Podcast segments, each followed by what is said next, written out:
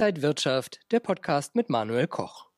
In der vergangenen Woche ist die Rallye an den weltweiten Finanzmärkten in Stocken geraten. Kommt jetzt eine Korrektur? Das besprechen wir heute beim XTB Market Talk und zugeschaltet aus Frankfurt ist der XTB Marktanalyst Max Winke. Max, grüß dich. Hi Manuel, ich grüße dich. Max, viele Marktteilnehmer haben ja eigentlich eine Korrektur schon länger erwartet. Ist der September jetzt der schwächere Monat, der diese Korrektur vielleicht auslösen könnte? Und was sind die Gründe dafür? Es ist ja schon ein bisschen her, dass die weltweiten Aktienmärkte eine Korrektur gesehen haben. In der vergangenen Woche ging es ja mal etwas nach Süden für den DAX oder auch für die Wall Street. Wir hatten ja eine viertägige Verlustserie. Und ähm, was man aber beobachten kann, ist, dass die Rückgänge dann doch recht überschaubar waren und auch die übergeordneten Aufwärtstrendstrukturen noch intakt bleiben.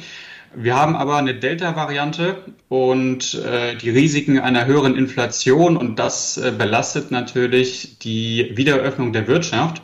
Und von hier aus geht, denke ich, auch die größte Gefahr aus in den nächsten Wochen, also eine Abschwächung der Nachfrage in Verbindung mit äh, einem höheren Inflationsdruck und ähm, ja, eine weitere Verlustwoche für die Aktienmärkte schließe ich daher nicht aus. Ein anderes Thema ist momentan auch im Fokus die Schuldenobergrenze in den USA. Da muss wie so häufig der Kongress zustimmen. Das ist immer wieder ein ja, hakliges Thema zwischen Demokraten und Republikanern. Janet Yellen, die US-Finanzministerin, hat schon gesagt, wenn man sich da nicht einigt, könnten die USA pleite gehen. Wie siehst du denn das Thema? Ganz genau. Janet Yellen, die US-Finanzministerin, die hat ja kürzlich gesagt, dass den USA im Oktober oder im Laufe des Oktobers, also im nächsten Monat, das Geld ausgehen könnte. Und daher ist eine weitere Anhebung der Schuldenobergrenze von entscheidender Bedeutung. Der Kongress muss hier dem Ganzen äh, zustimmen und äh, eine Zustimmung ist natürlich wichtig, damit die Ausgaben äh, gedeckt und auch Zahlungsausfälle vermieden werden können. Wenn man nochmal äh, in die Vergangenheit schaut, dann kann man sehen, dass solche Entscheidungen dann doch eher Routinen sind aufgrund dessen, dass wir ja diese Schuldenobergrenze bereits seit über 100 Jahren haben in den USA und diese äh, ja diese Anpassung, die fand bereits schon mehr als 100 Mal statt. Wenn es aber keine Einigung geben sollte, dann kommt es zu einem sogenannten Government Shutdown, also zu einer Stilllegung der Regierung. Ja, und das haben wir tatsächlich auch schon einige Male gesehen. Auch in meiner Zeit, als ich in New York war an der Wall Street, gab es das, dass versucht wurde, sich gegenseitig so ein bisschen zu blockieren von den politischen Parteien. Was könnten denn die Risiken für die Finanzmärkte sein, wenn es zu keiner Einigung kommt? Solche Shutdowns haben in der Regel recht geringe Auswirkungen auf die Märkte. Es gab da aber eine Ausnahme und zwar im Jahr 2011. Wer sich noch daran erinnert, da wurde nämlich das Rating der USA von Standard Poor's herabgestuft.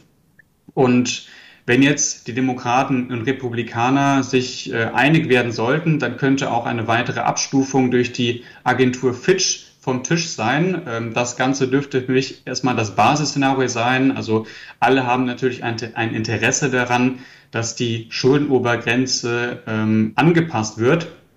Und aus Sicht der Märkte wäre dann äh, in einem solchen Falle die größte Folge die geringere Liquidität an den Märkten. Also wenn die Regierung sich Geld leist, leiht, dann wird dem System äh, Liquidität entzogen und äh, das, obwohl die Anleihekaufprogramme der Federal Reserve ja noch intakt bleiben.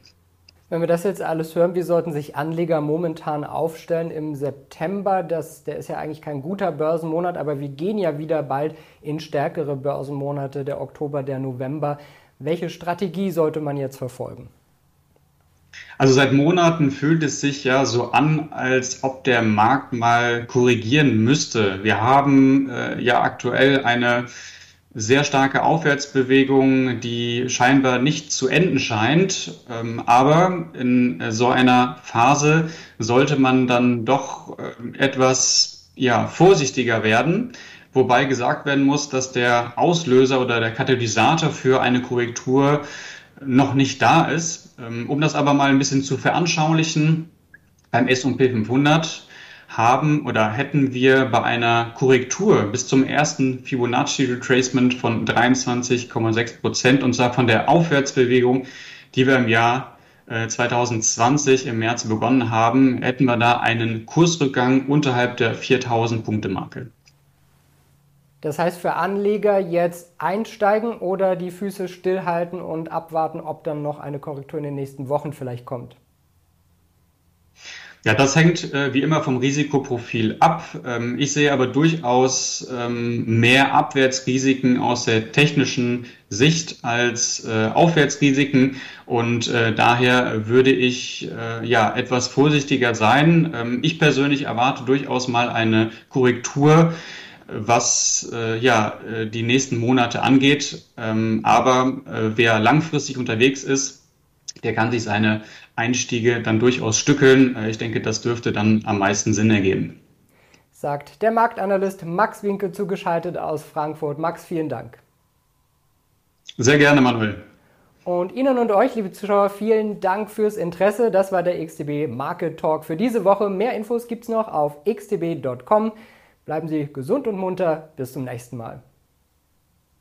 Und wenn euch diese Sendung gefallen hat, dann abonniert gerne den Podcast von Inside Wirtschaft und gebt uns ein Like.